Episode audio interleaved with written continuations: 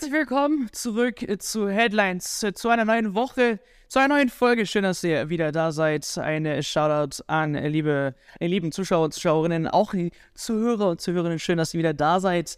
Ja, die neue Woche hat in sich. Ähm, wir haben lange gewartet auf die Champions League, auf das Champions League-Spiel Kracher, das sich wie ein Finale anfühlt. Wir werden uns zurück Paris Saint-Germain gegen die Bayern und hat in sich. Fragezeichen Mbappé Spielt er oder nicht? War es ein Bluff oder nicht? Ähm, äh, Nagelsmann hat sich ja kurz in der Pressekonferenz dazu geäußert. Da gehen wir nochmal näher ein und wir blicken ein bisschen einen Step zurück zu Manuel Neuer. Wir haben lange oder waren lange ruhig hier auf Headlines bezüglich Manuel Neuer, bezüglich seiner Aussage über Tapalovic, auch über den Verein. Ähm, ja, wir haben die Fans dazu, äh, da reagiert, wir haben die Bosse da reagiert und da freue ich mich natürlich, dass Sebastian wieder hier an meiner äh, Seite ist. Schön, dass du da bist. Ein Gruß schön äh, an dich geht raus. Ähm, und ich, die Fra zwei Fragen habe ich gerade gestellt. Ja, Tapalovic, Manuel Neuer, das Ding hat's in sich. Ähm, ich habe letztens ein, Meme gesehen bei Wums, als äh, das Ganze mit Manuel Neuer gestartet hat, wo beim FC Bayern München endlich mal wieder alles lief. Oder hieß es, wäre doch schade, wenn jetzt jemand ein blödes Interview gibt. Vielleicht kann ich noch mal einblenden, wie ich es finde ähm, und der Manuel Neuer am Lächeln. Und er hat es tatsächlich dann hingekriegt, dass man aus einer guten Phase doch nochmal äh, eine negativen äh, überleiten kann. Ähm, ja, wie haben die Fans da reagiert? Wie haben die Bosse äh, bezüglich des Interviews von Manuel Neuer reagiert? Ja, die Bosse waren natürlich nicht begeistert, das ist ja klar. Da könnte es jetzt auch noch eine Strafe geben. Also darüber wird jetzt noch verhandelt sozusagen vom großen Bayern-Tribunal die Fans, alles, was ich so mitgekriegt habe, war sehr negativ. Also ich glaube, die meisten Bayern-Fans haben negativ aufgenommen, was Manuel Neuer gesagt hat und vor allem auch, wie er es gesagt hat. Ich persönlich war auch ziemlich verwundert, vor allem von der Rhetorik, die Neuer an den Tag gelegt hat. Vor allem diese Aussage, dass er gesagt hat, dass der Palovic jetzt entlassen wurde, hat sich angefühlt, als würde ihm sein Herz rausgerissen. Das finde ich dann einfach ein zwei Regale too much. Also ich finde in der jetzigen Zeit, was es für Probleme gibt in dieser Welt, ähm, da zu sagen, ihm wurde deshalb das Herz rausgerissen. Also er ist auch immer noch ein Profisportler, ein sehr, sehr gut bezahlter Profisportler. Und man muss auch sagen, in diesem Profigeschäft ist es eine absolute Ausnahme, dass jemand mit seinem besten Freund als Trainer zusammenarbeiten darf oder durfte. Und das war schon beim Transfer damals ein Zugeständnis der Bayern, dass sie gesagt haben, komm, nimm deinen Torwarttrainer mit, nimm deinen Vertrauten mit weil sie wussten, sie werden die nächsten Jahre auf Neuer bauen und wollten ihm da eine möglichst schöne Welt bauen. Dass das jetzt nicht mehr funktioniert, bitter für ihn sicherlich, aber da so zu reagieren und vor allem auch mit dieser Rhetorik, ich glaube, gerade das ist bei den Fans nicht gut angekommen, weil man sich ja doch denkt, Manuel Neuer, er ist der Kapitän der Mannschaft, da erwartet man sich einen Leader-Typen. Und ich war eigentlich auch sehr überrascht davon, weil ich muss sagen, für mich sind viele seiner Aussagen fast schon weinerlich rübergekommen. Also so hart es jetzt klingt, aber da waren ein paar Aussagen dabei, auch dass er gesagt hat, äh, das Aus der Nationalmannschaft ähm, war praktisch nicht die Schuld der Mannschaft, sondern sie haben einfach nicht die Unterstützung der Fans in Deutschland gespürt. Das finde ich auch eine recht fragwürdige Aussage. Also man muss ja dann schon sehen, nach so einem Grottenkick im ersten Spiel gegen Japan lag es vielleicht auch daran und nicht, dass sich jetzt jemand über irgendwelche ähm, One Love Binden Gedanken gemacht hat in Deutschland und so weiter. Also ich glaube genauso wenig, dass bei der WM 2014, dass die Fans die Mannschaft da zum Weltmeister gemacht hat. Natürlich war da eine Stimmung, aber die Stimmung muss ja auch erstmal aufkommen. Also ich finde, man kann auch nicht den Fans äh, die Schuld geben am schlechten Abschneiden bei der WM. Also mir kommen viele seiner Aussagen sehr wenig selbstkritisch vor und auch unreflektiert. Und gerade jetzt äh, bei dieser Tapalovic-Aussage, da hat er für mich einfach voll daneben gegriffen. Also das ist einfach übertrieben und das merken die Fans auch, weil die Fans, die normalen Menschen da draußen haben, haben auch Probleme und die sind sicher teilweise schwerwiegender, als jetzt nicht mehr mit einem besten Freund zusammenarbeiten zu können. Also ich weiß nicht, wie es bei dir ist, aber meine besten Freunde arbeiten auch nicht alle mit mir zusammen. Ich verstehe mich gut mit meinen Kollegen, aber dass man wirklich mit seinen Best Buddies zusammen am Arbeitsplatz sitzen kann, das kommt ja auch recht selten vor. Also ich glaube, da ist ein großes Unverständnis da oder auch die Aussage, dass er sagt, das war der schlimmste Schlag seiner Karriere. Ich als Fan würde mir dann überlegen, er war auch zum Beispiel da, dabei beim Finale der Horm. Das war wirklich eine bittere Niederlage. eigentlich sollte das doch vielleicht ein bisschen, also sportlich ein bisschen schlimmer sein, als dass man jetzt nicht mehr den Wunsch Torwarttrainer hat, oder wie siehst du das? Ja, ähm, äh, ich, du hast ja vorhin auch ähm, die, das Interesse auch von Manuel Neuer erwähnt bezüglich, äh, dass es über den Verein steht, sein persönliches Interesse. Und da gebe ich dir auf jeden Fall recht, dass das nicht geht, weil egal welche Spiele, ob es am Ende Maradona ist, Pelé, Messi, was auch immer, kein Spieler steht über den Verein. Und wenn der Verein merkt, okay, ohne Tapalovic würde es besser laufen für den FC Bayern München, dann ist halt die beste Entscheidung, ihn zu kicken. Ich das sind jetzt mal so Sachen, oh, warum jetzt Tapalovic raus ist oder was auch immer. Es geht mir jetzt persönlich jetzt nichts an. Ich denke, wie gesagt, der Verein entscheidet. Wenn das der beste Schritt ist, dann muss man da gehen. Und ich gebe dir auf jeden Fall recht, dass wenn man in einem, in einem Business ist, im äh, Profi-Business ist, dann äh, gehören solche Sachen eben mit dabei. Ob jetzt am Ende äh, Best Friends äh, getrennt werden oder nicht. Das ist ganz normal, wenn, äh, wenn der eine halt von einem Verein äh, abgeworben wird, dann ist das so. Dann kann man sich vielleicht für seinen Freund freuen, ähm, anstatt da jetzt rumzuheulen und zu sagen, alles klar, ich habe meinen Lieblingsmitspieler verloren. Aber ich habe auch ein bisschen Verständnis für Manuel Neuer. Ich meine, Tavalovic kommt mit ihm aus Schalke, der führt ihn quasi sein ganzes Leben lang bis zu seinem Höhepunkt der Karriere ähm, hat schon so eine kleine Vaterfigur eingenommen in seinem Leben und dann diesen, diesen Menschen zu verlieren, was heißt zu verlieren, einfach nicht mehr mit ihm arbeiten zu können, ähm, ist, ist bisschen schade.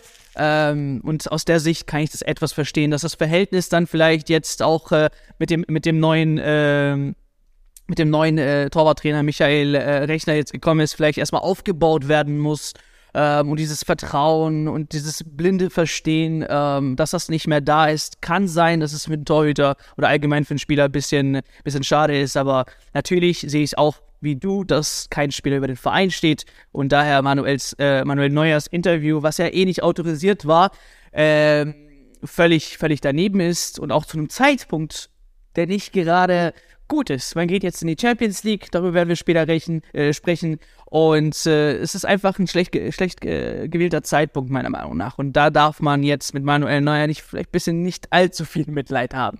Aber was auch wichtig ist, ist natürlich seine Zukunft. Jetzt, wenn so ein Spieler sich äußert über, über seinen aktuellen Verein und, und so ein blödes Interview gibt, ich habe jetzt auch leicht äh, CR7-Flashbacks äh, mit Piers Morgan, sein Final Interview, wo er nochmal alles rausgepackt hat bezüglich Manchester United und sich dann verabschiedet hat. Ähm, es scheint vielleicht nicht so beim FC Bayern München zu sein, aber wie persönlich siehst du denn die Zukunft von Manuel Neuer jetzt nach dem Interview? Ja, guter Vergleich. Wie ist es denn bei CR7 gelaufen? Am Ende nicht so gut.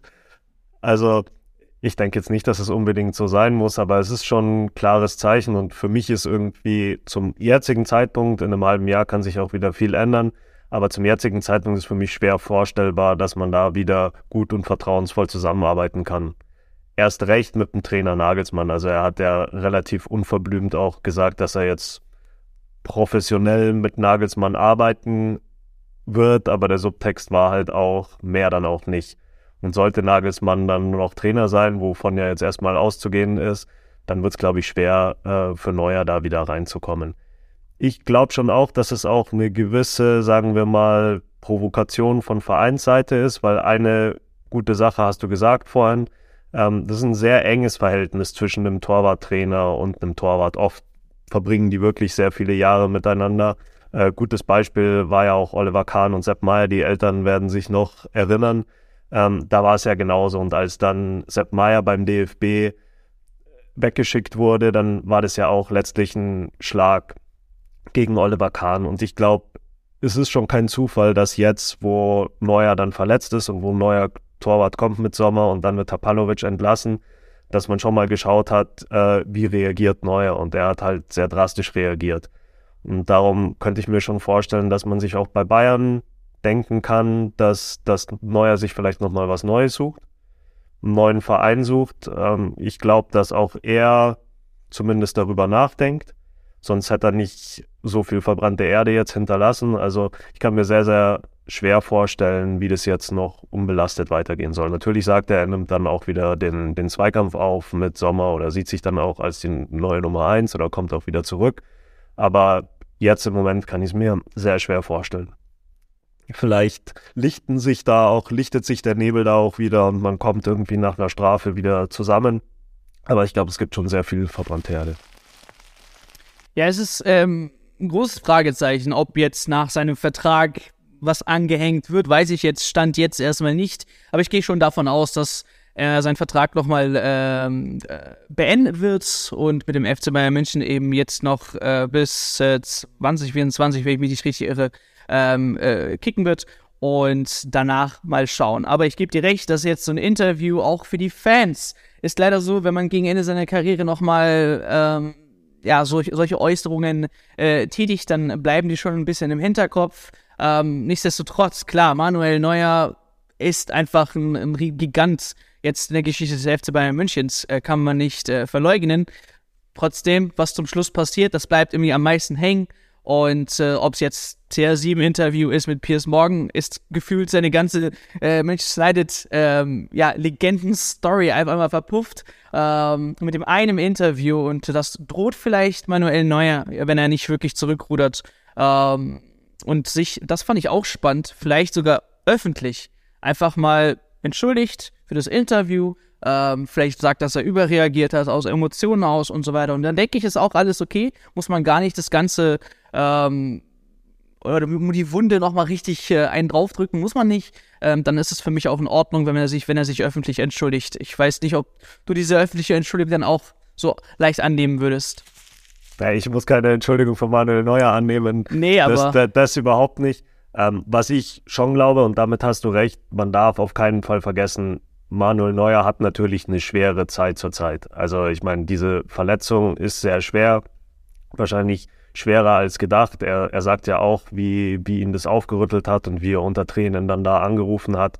Also wir wissen ja auch alle, wie es ist, wenn man, wenn man unter Druck ist, wenn man eine schwere Zeit hat und dann sagt man vielleicht auch Sachen, die man so nicht sagen will. Andererseits muss man halt auch sagen, dieses Interview war nicht aus dem Affekt heraus, das war geplant, die Journalisten wurden eingeladen und so weiter. Also ich denke, er wusste vorher sehr genau, was er sagen will und das hat sich nicht in der Situation ergeben. Aber im Nachhinein könnte es natürlich sein, dass er sich ein paar Wochen denkt, das hätte ich lieber anders gelöst. Und das kann man dann auch darauf schieben, wie seine Situation jetzt halt ist. Die WM ist schlecht gelaufen, dann kam diese Verletzung. Es ist vielleicht auch irgendwie eine traumatische Erfahrung dann die, die, die Schmerzen der Verletzung jetzt die Saison zu verpassen, da ist eine große Enttäuschung da. Und das muss man ja auch jemandem zugestehen. Also kann auch sein, dass, dass die sich aussprechen im Verein. Möglich, ich sage nur jetzt, ist es für mich schwer vorstellbar. Ja. Das war unser Take äh, bezüglich Manuel Neuer, wo wir fanden, ist noch wichtig. Ähm, und wir schauen mal. Wie gesagt, die Geldstrafe, die hat Sebastian erwähnt, die könnte jetzt äh, im Raum stehen. Mal schauen, wie hoch die sein wird. Aber es könnte, wieso ich richtig gehört habe, im hohen fünfstelligen Bereich sein. Vielleicht sogar sechsstellig, keine Ahnung. Ähm, und dann äh, blicken wir auf die nächsten Wochen, Monate, ob die Bosse und Manuel halt auch mal zusammenkommen und eine öffentliche äh, Mitteilung veröffentlichen. Die Kapitänsrolle könnte halt noch ein Thema sein. Darüber wurde ja jetzt auch geredet, dass Nagelsmann sowieso eher Richtung Kimmich tendiert, das auch schon vorher gesagt hat, dass es sein Hauptansprechpartner ist. Vielleicht wäre das ja dann auch die Strafe, vielleicht gar nicht die Geldstrafe. Aber mhm. auch da kann ich mir vorstellen, dass es Manuel Neuer auch als Schlag hinnehmen würde, weil das, ja, das würde, würde auch, auch was bedeuten. Also dann, ob man dann noch besser zusammenkommt, ist dann die nächste Frage. Genau, ist ja indirekt dann schon ein Statement, was man setzt. Ähm, und Statement ist wichtig. Jetzt äh, mehr gegen, gegen die Pariser, die jetzt äh, am 14. dann gegen die Bayern warten. Ein Champions League-Spiel, ich habe schon gesagt, es hat wirklich Final-Feeling. Äh, was wichtig ist, was man jetzt äh, vielleicht nicht in den letzten Wochen gesehen hat, die die, die Formkurve von Paris Saint-Germain, Sebastian. Ich weiß nicht, äh, was bestimmt das auch in der Vergangenheit nochmal äh, intensiver jetzt betrachtet ähm, so nah jetzt äh, auf das Spiel. Ähm, was kannst du uns über die Pariser erzählen? Wie, wie sieht es momentan aus bei den Jungs von Galtier? Es läuft nicht gut. Also die, ich habe mir die letzten Spiele angeschaut, jetzt gerade das Pokal aus. Ähm, das ist ein harter Schlag für die. Die Stimmung ist da am Boden. Es gibt öffentliche Aussagen von Marquinhos, der sagt, wir müssen jetzt endlich mal die Klappe halten, ähm, weil es da halt immer wieder Schüsse von, von allen Seiten gibt. Spielerisch ist es sehr, sehr bieder, vor allem nach vorne sehr, sehr wenig Ideen. Also jetzt beim Pokal aus gegen Marseille ähm, ganz wenig Ideen nach vorne, also da läuft gar nichts. Hinten wackelig, also in dieser Form müssen sich die Bayern wirklich keine Sorgen machen. Also die Bayern haben eine stärkere Mannschaft als Marseille und die haben gewonnen. Also da brennt es wirklich an, an allen Ecken und Enden. Aber man darf nicht vergessen, Champions League ist dann immer wieder was anderes. Das ist natürlich auch das Spiel, auf das die Stars hinfiebern. Aber ein K.O.-Spiel im Pokal, das schenken die auch nicht so weg. Also spielerisch ist das schwierig, die Stimmung ist schwierig. Man merkt bei einzelnen Spielern, gerade bei Messi, ich glaube, der ist immer noch im Kopf so ein bisschen bei der WM-Feier, der kann noch nicht so ganz ankommen. Vielleicht ändert sich das nochmal bei der Champions League. Ähm, Mbappé ja sowieso verletzt aktuell. Neymar hat ein Tor verschuldet, ähm, spielt schludrig. Ich fand ein Zitat sehr bezeichnend. Da hat ähm, Paris in der Liga nur 1-1 gegen Ram gespielt und äh, gegen Ras gespielt und da hat der Kapitän gesagt, ähm, das war so leicht gegen die da durchzukommen, weil die Jungs da vorne, die verteidigen halt nicht und das sieht man halt auch. Also wenn das so ein Spieler von einer eher Mittelklasse-Mannschaft sagt, ähm, da wird es halt gegen die Bayern schwer und das ist auch genau das Problem. Also die Superstars vorne arbeiten wenig nach hinten mit und wenn man das ausnutzen kann, dann sind die Bayern jetzt für mich der Favorit in, in dieser Konstellation. Du kannst dich erinnern, es war auch mal anders. Vor der WM oder zur WM sah es eigentlich so aus. Die, die Topstars vorne haben alle gezaubert bei der WM, waren gut, waren gut in Form. Da hatte ich eher gedacht, es wird sehr, sehr schwierig. Jetzt hat sich das Blatt da komplett gewendet. Also so schnell kann es gehen. Es kann aber auch wieder schnell in die andere Richtung gehen. Wenn die sich jetzt nochmal zusammenreißen, dann ist es vielleicht auch nur ein Unentschieden im Hinspiel, dann ist es immer noch gefährlich. Aber Bayern für mich aktuell Favorit. Ja, wichtig hinzuzufügen vielleicht ähm, nicht nur Champions League, aber auch vielleicht die Heimstärke in der Champions League. Ähm, spielt das jetzt eine große Rolle oder sagst du, nee, Formkurve, die überwiegt schon nur die Heimstärke? Heimvorteil, darüber lässt sich, lässt sich immer philosophieren. Ich glaube schon, dass es in Paris nochmal ein Ticken schwieriger wird für die Bayern als in der Allianz Arena, aber eher nicht, weil Paris jetzt als Heimspiel so ein gefährliches Pflaster ist, sondern einfach, weil die Bayern dann nochmal diese extra Prozente obendrauf haben in der Allianz Arena. Also ich glaube, man ist wie meistens in der Champions League, dann wäre man auch mit dem Unentschieden auswärts ganz gut bedient. Ja. Jetzt nicht vergessen, auch keine Auswärtstorregel mehr, also dann wird einfach addiert. Ähm, das ist zu machen. Ich kann mir auch einen Sieg vorstellen. Also spielerisch müssten die Bayern jetzt Favorit sein. Ja. Nee, also muss man sich vielleicht einfach mal äh, über die Zunge ergehen lassen. Ähm, das war eigentlich ein sehr guter Vergleich äh, vor der WM, nach der WM, wie schnell sich alles ändern kann. Aber Leute, Fußball ist Fußball, Champions League, Champions League. Wenn der FC Bayern München da nicht aufpasst, dann äh, geht das auch schnell, weil natürlich haben die immer noch gute Spieler. Es müssen nicht immer ähm, Mbappé oder wer auch immer sein, Messi. Ähm, die anderen können auch kicken und da muss der FC Bayern München aufpassen. Aber was hier auch richtig ist, die drei da vorne, ähm, sollten sie alle spielen, ähm, verteidigen nicht unbedingt gut. Äh, und das wären große, große äh, Lücken, die der FC Bayern München ausnutzen könnte. Wenn man zum Beispiel sieht, wie Musiala momentan schön äh, zwischen drei, vier Spielern dribbeln kann und da die leeren Räume ausnutzt, um äh, ja gefährliche äh, Chancen zu kreieren. Aber ja, der wichtigste Star natürlich Kylian Mbappé. Ähm, es gab Befürchtungen aufgrund seiner Oberschenkelverletzung, dass er jetzt das Spiel gegen Bayern München ja, verpassen wird, verletzt äh, verpassen wird. Ähm, der Nagelsmann konnte dem Ganzen nicht glauben und hat sich früher eigentlich schon gesagt, äh, dazu geäußert, sagt, nee Mann, äh, ich denke schon, dass er spielen wird. Dann gab es äh, nochmal ein Feedback von Galtier, also hin und her. Ähm, wo stehen wir denn jetzt?